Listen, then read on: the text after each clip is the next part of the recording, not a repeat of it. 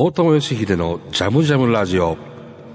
はい、皆さんこんばんは。今週も始まりました。大友義秀のジャムジャムラジオの時間です。えー、実は私は今ヨーロッパツアー中で日本を離れています。えー、そんなわけで留守中は FMN サウンドファクトリーの石橋さんが担当してくれてます。えー、今日は京都を拠点に活動しているドラマーの瀬能リッキーさんがゲストです。えー、どんな話や曲を紹介してくれるのでしょうかということで石橋さんよろしくお願いします。はい、こんばんは。えー、今晩も、えー、私、FM サウンドファクの石橋と、もう一人ゲストをお迎えして、えー、お届けします。今日のゲストは、えーとね、いろんなバンドで活躍している京都を代表するドラマー、瀬能リッキーさんです。どうも、はいこんばんは、瀬能リッキーです。よろしくお願いします。えーとね、何か説明したらいいかな。あの、先週の宮田敦美さんと、あの、一緒に、あの、折坂優太、かっこバンドとか、かっこ重奏はいはいとかに、はいもう入ってますし、京都だけ限らずね、いろんなバンドのね、そうですね。ドラムやってますよね。はい。うん至るところで節操なくやったら、やっております。えーと、それでとりあえずね、あの、どうしようかな。最初にもう、なんか聞いてもらいましょうか。そうですね。はい。うん。じゃあ何を聞いていただきましょで、まずは、えっと、山本誠一さんで、フレア。瀬能リッキーさんドラムの山本誠一フレアでした。あーなんかドラムがすごい気持ちいいですね。ねえ、なんか、久しぶりに、まじまじと聞きましたけど、あこんな風に、叩いてたなというのを、なんかあの、今リッキーってどれぐらいバンドやってんの？えっとですね、一回この間数えて、うん一応並行で動いてるの数えたら、11ぐらいはやってるんですけど、なかなか大変ですね。大変ですね、本当に。綱渡り人生です。もともとドラムやり出したのはいくつぐらいかな？えっと、ちゃんとというか、まあ、初めて触ったのは高校の時なんですけど、もともと僕はギターをずっとやってて、あ、そうだ、ギターの弾き語りもやってるもんね。やってます、やってます。で、ドラムはまあ、あまり人口がいないので、んまあ、じゃあドラムやってよって頼まれてやるようになったのから、ずっとなんかやり続けてる感じ。そんなにだから、意思を持って、ドラマーになるんだって言って、やり始めたのは結構遅いですね。ああ、そうなんや。30超えてからぐらいじゃないですかね。そう。へえ。はい。それまでほんまに僕はギター弾いて歌うしぐらいの、ドラムはサブみたいな扱いだったんですけど、俺多分ね、初めてリッキーのドラムを見たのは、あの、ユーキャンのバンドだと思うんで、ユーキャンっていうのはあの、ボロフェスタっていう、えー KBS ホールで毎年やってますけど、あの、音楽フェスの主催者でもあるシンガーソングライターですね。昔は京都にいたけど、今はどこやったっけ？今、富山富山ですね。はい。あ今大変やね、じゃあ。大変です。大変でした。あの、もしかしてタコタコですかね？いやー、タクタクかもしれないし、アバンギルドかもしれないし、じゃあ違うかな？もっと違うとこかもしれない。とにかくはい最初に意識したのはユーキャンのバンドだったと思うんあ、でも、あの、おそらく、今につながる流れの大元はおそらくユーキャンがうんきっかけになってること結構、まあ、あの、山本さんもそうですけど、ああ、そうなんや。割と、まあ、サッドコアというか、ベアーズ歌物系みたいな。ところにあそうかそうか。ベアーズつながりみたいなところところは、おそららくユーキャンが足がかりになってるところは大きいかもしれないですうね。ん。でもしばらくユーキャンと一緒にやってる時には、ユーキャン以外もやってたよね、他にも。その時は、ツインドラムで、うんそれオリジナルメンバーとして、うんラマっていうあ、ラマも見たことある。そう、やってました。うんその時も、ドラマーですね。うんおそらくその時期は並行して2014、5年ぐらいかな。なんかた、すごいたくさんいろんなとこから声かかるようになったの、こう2、3年いや、それこそ山本誠一さんとやり始めた頃ぐらい、2016年ぐらいからですかね。あ急激に増えたのはそれぐらいですかね。あ。はい、山本さんがあの、京都にね、住み出してね、一緒にやれるメンバーを京都で探し出したっていうのも大きいかもしれないね。それもすごい、うんうんこの話し、まあ、いいかわかんないですけど、なんかその、い一応、紹介はリッキーっていうのがいるよっていうのは、うん山本さんは聞いてたらしいんですけど、うん僕昔共演してるけど覚えてないなって言って言ってはって、記憶力はそうそう何に等しいしな。でも一回その、山本さんも行ってるし僕も行ってる共通のカフェのうん。周年パーティーみたいなので、うん。僕その時だけ唯一、もう今やってないですけど、僕が働いてたカフェの、とは別のカフェの人が、あの、やってるんですけど、なんかその、スカムバンドをその時一回だけ組んで、うん。なんか本当にくだらないお芝居と、うん。本当にゴミみたいな演奏のバンドを即席でやってっていうので、僕、半裸の状態でき 金太郎の格好をして、あの、ドラム叩けないから電子パッドをん叩きながら久保田敏信の演奏をしてたんですよ。それを見て、あれがリッキーくんかっつって、山本さんが言うたっていう話を聞いて、そっから今に至るっていう、どういうことなんていう。僕はそれが、あの、それで認識されたと僕は、僕は思ってるんですけど、うん。まあ、それは多分間違いないでしょ。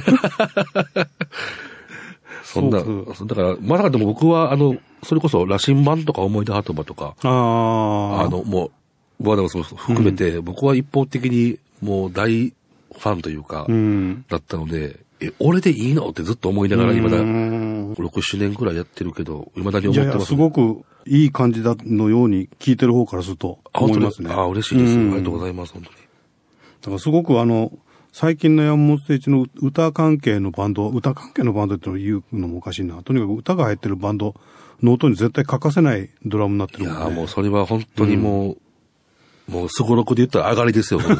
嬉しい、嬉しい限りです、本当に。すごい低い上がりだと思う。い やいやいやいや。でもほんまに僕大好きなんですよ、その歌が。だから嬉しいです、本当に。じゃあちょっとね、その山本誠一さん以外のものも聞いてみましょうか。そうですね。はいちょっと、ベアーズつながりということで、はいはいはいえっと、黒岩アスカと夜のライブバージョンの黒い人です。黒いワスカと夜で黒い人でした。なんかすごい短かったな、思ったより。もっとも いや、いや、これ以外の曲がめちゃくちゃ長いんですよ。だから短めにしときました。すいません。いいこれはあれはスタジオ録音版もありますよね。あります、うん。ちょっとどっちにしようか迷ったんですけど、ライブ版によ選んじゃいました。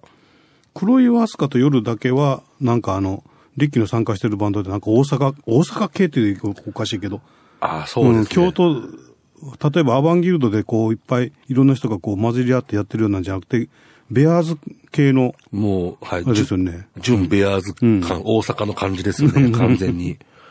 それも面白いなと思ってね。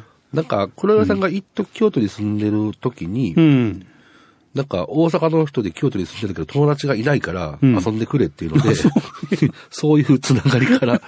で、ドラマーが、なんか別の人がいたんですけど、その人が個人でお店をやってるからお店が忙しいし、つって抜け張って、ああ、じゃあ俺やるよっていう、本当にそんな感じのノリで、すごい、なんかそういう簡単な感じでいろんなバンドに入って、えらい、えらいことになってる。えらいことになってます。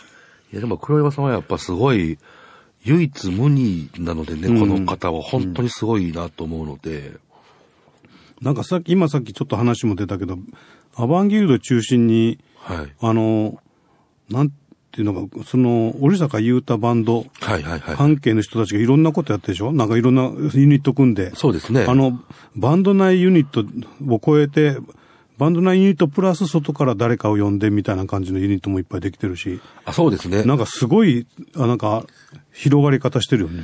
なんか、まあせっかく、もともとだバラバラな人が織坂君を中心に集まって、うんっていう感じの、まあそもそもがそういうきっかけの集まりだったんで、まあ、固定のバンドじゃなくて、やっぱいろいろ書き乱していこうっていうのが、特にそのギターの山口幸太のうん。手腕が大きいんですけど、コラボレーション、コラボレーターというか。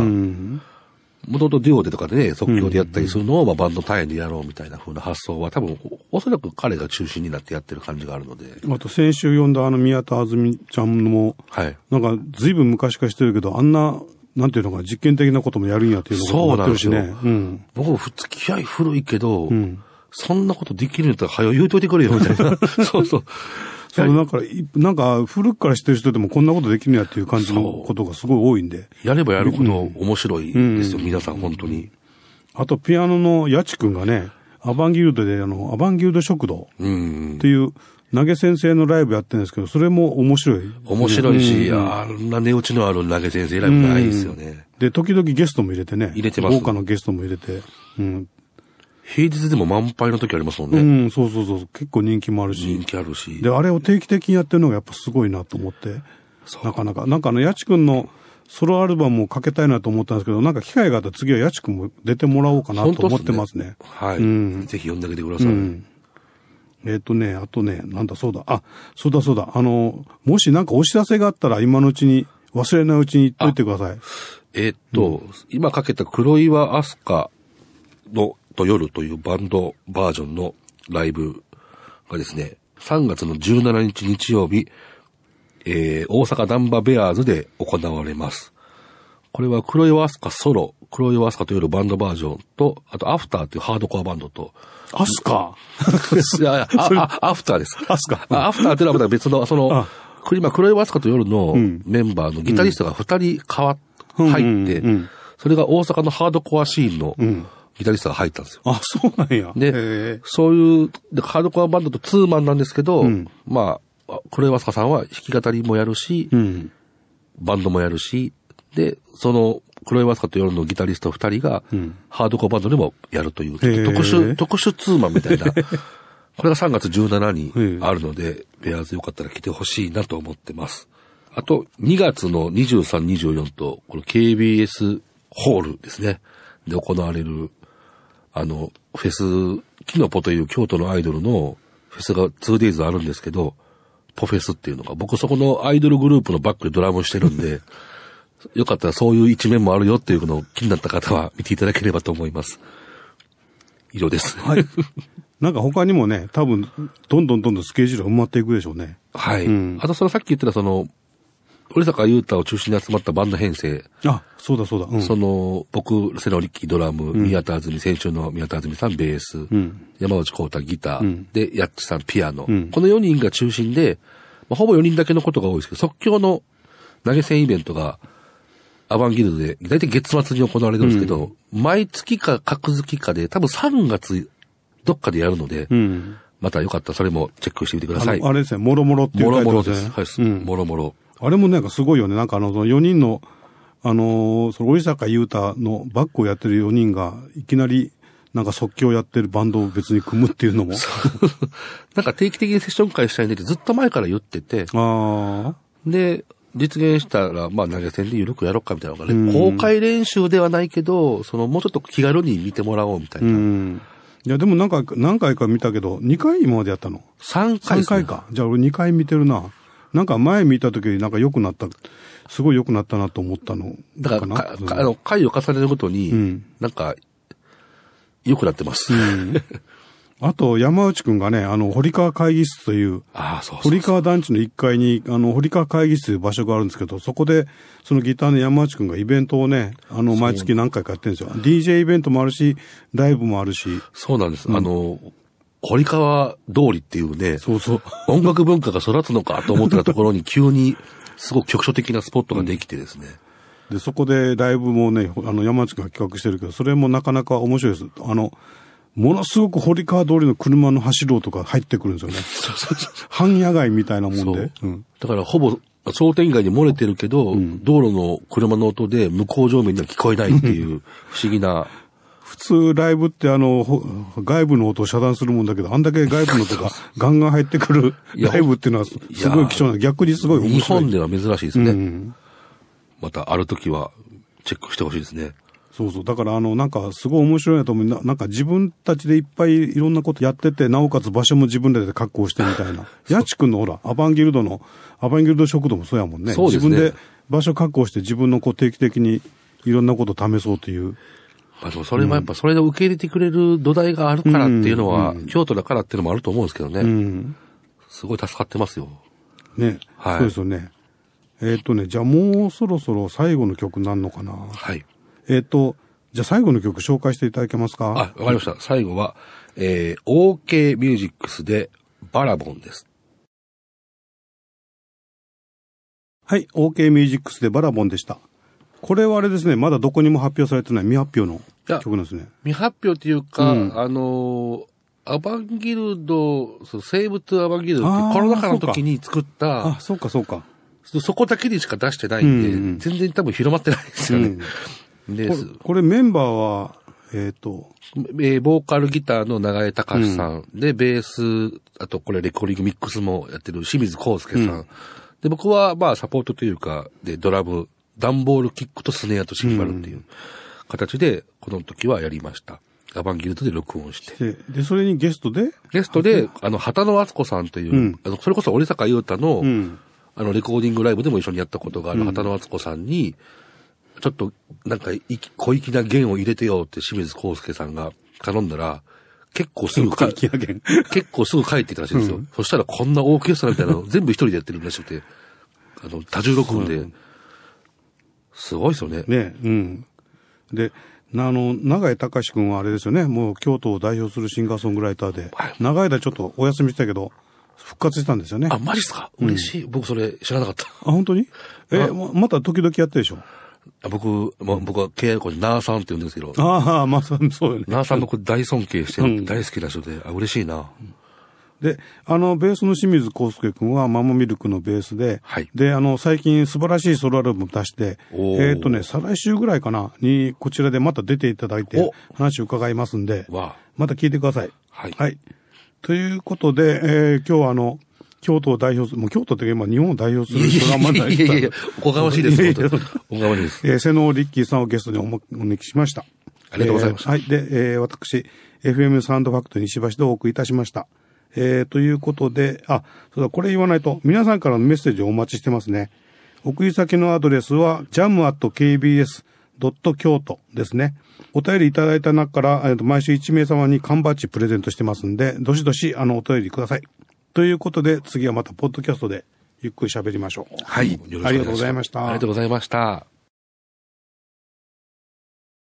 えーいかがだったでしょうか？えー来週は石橋さんが面白い曲を紹介してくれます。石橋さんが持ってくる面白い曲って本当に面白いですからね。お楽しみに。それでは、えー引き続き、ポッドキャスト版も、えー聞いてください。ヨーロッパツアー中の大友義秀でした。はい、えー、ポッドキャストです。ポッドキャストはもう全然雑談なんで、あ、そう。あ、なるほど。うん、もうあの全然、あな何を好きに喋っても大丈夫です。大丈夫そうなことならば。多分そんなに引っかかるようなことはないと思うんさっ。きのあの、OK ミュージックスやけど、前あの、アバンギルドで、はい吉田少年くんも入れて、はいはいはいはい。えっ、と、え吉田少年くんとリッキーとコウスケくんと長井くんと、やっちさんもいましたね。あ、安田やちくんもいたんや。あれがすごい良かったよね、なんか。あれよかった。あれ、だから楽しかったです。うんね、見てる方もすごい良かったし、あれの編成ではもうやらないのかな。あれは、うん。いや、なんか、また引き続きやったりすることあるのかなと思いつつ、ん OK 自体が動かなくなっちゃったのもああ、あっそうかそうん。あれまたやりたいですけどね。なんかねすごい、これみたいな、あれ。うん。あの、僕らの世代と、ちょっと上の世代がこう、ああいう風に結実するの僕夢みたいな時間だったんで、あれすごい楽しかったです。あれ、吉田少年くんはあれ、上の世代になってしまうの？いや、少年くんは僕、年はちょっと、ほんま一つくらいしか変わんないんですよ。僕と。だから、少年くんは僕からしたら同世代なんですけあど、あ、そうか。その、清水康介兄やんとかなあさんは、ちょ、ちょっとだけ上かなっていう。俺、吉田少年くんは実はあの、小学生のぐらいの時から知ってて。そうそうそう。だから少年くんはもう振動やったんで。うん、そうそうそうそう。昔はバイオリン弾いてたけどね。あ、そうでしょ。だから、うんだからそういう、僕は、大人になってからしか会ってないんですけど、うん。その、会った先輩とかみんな少年くんのことをもう高校から知ってるとか、まあ、京都で一番、あの、有名な小学生だったかもしれないです。いや、本当あもう、サラブレッドやってみんな言ってて、少年くんも最近ね、すごいいいソロアルバム出して。いや、もう本当にあの人は、なんか、ひょうひょうとした顔ですっごいチャレンジングなことをやるんで、やっぱりいつまで経っても勝てへんなと思いますね。なんかでもすごいよね。少年くんもあの、ほら、実徳で毎月、いや、そうそうそう。ね、あのー定、定期ライブ開いてるし、なんかみんな自分でやる場所確保してやってるよね。すごいよね。なんかその、んやっぱ京都のミュージシャンって別に、だ京都やからっていうわけじゃなくても、うんその東京にいてるミュージシャンとは違うんだというプライドが多分どっかにみんなちょっとずつあちょっとはあると思うんですよ。そうなんや、そうか。多少なりとも。うん。でそれでその自分だけの表現の場所を探すっていうのは多分どっかでやっぱりみんな望むことであうって、ん。やっちくんのさっきのピアノ食堂しかり、少年くんのその黄金の館も、うん。いややっぱすごいなと思いますけどね。あとあれよね、やっぱ山本誠一さんが京都に来たっていうのも大きいよね。いや、でかい、それは。でかいよねでかいっす。やっぱ影響力半端ないですね影響力すごいよね。なんかもう、で、もともと大阪の人が京都にやってきて、なんか違う血を入れたみたいな感じすごいあるしね。やっぱその、なんか、不明瞭なところをやっぱりこう、わかりやすくしてくれたっていうのは、うん。あの、山本さんの力だと思いますね。うん。いやー、すごい、確かに。山本さんは本当、そういう意味では、ありがたいです。守護神ですよ。日本の京都の守護神です。本当に。まあ、あと、アバンギルドみたいなね、あまあ、実徳もそうだけど、なんかそういう場所を提供してくれるっていうのもすごい大きいしね。まあだから、ん本当に、うまいことリレーで繋いでいかないと、うん。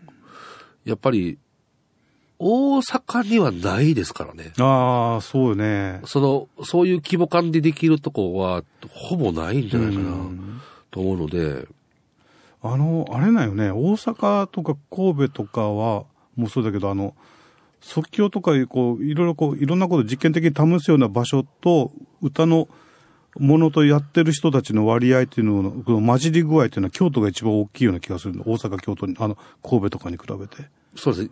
人はいてると思うけど、うんやっぱりその、そんなに、こう、濃密に混じってない感じはする。そうそうそう。んで、学びたかったら京都にい 行ってやってますもんね、そういう人は多分ね。多分これはあの、静岡放送とか福島放送を聞いてる人には 分かりづらいかもしれないんですけど、ラジオ福島か、聞いてる人分かりづらいかもしれないですけど、なんか京都住んでみないと分からないところはね、そうなんですよ。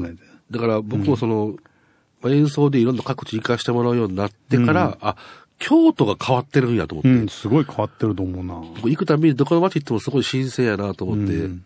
あ、違うわ、うちが多分そもそも変なんやわって、うん。思うようになりましたね。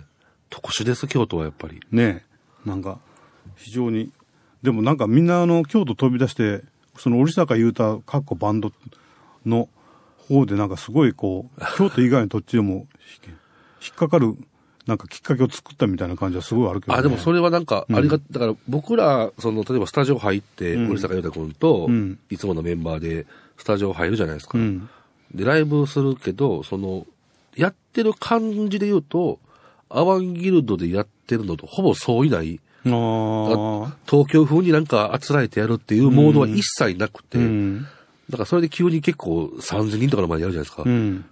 だから、ええんかなってなる こんな感じで、木の実木のままで大丈夫ですか？みたいうな。そか、そうよね。そのお客さんの数で言ったらすごい違うよね。そう確かに。だからその、別にそういうことを咎める大人は一切いないんで、うん。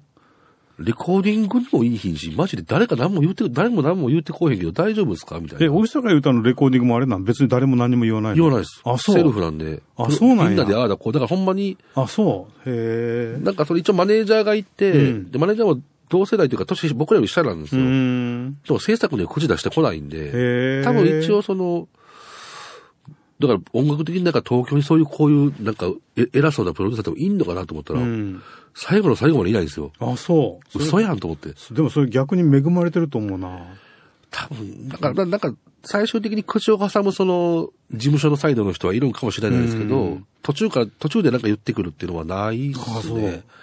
え、そうなんや。いや恵まれてると思いますよ。ね恵まれてるよね。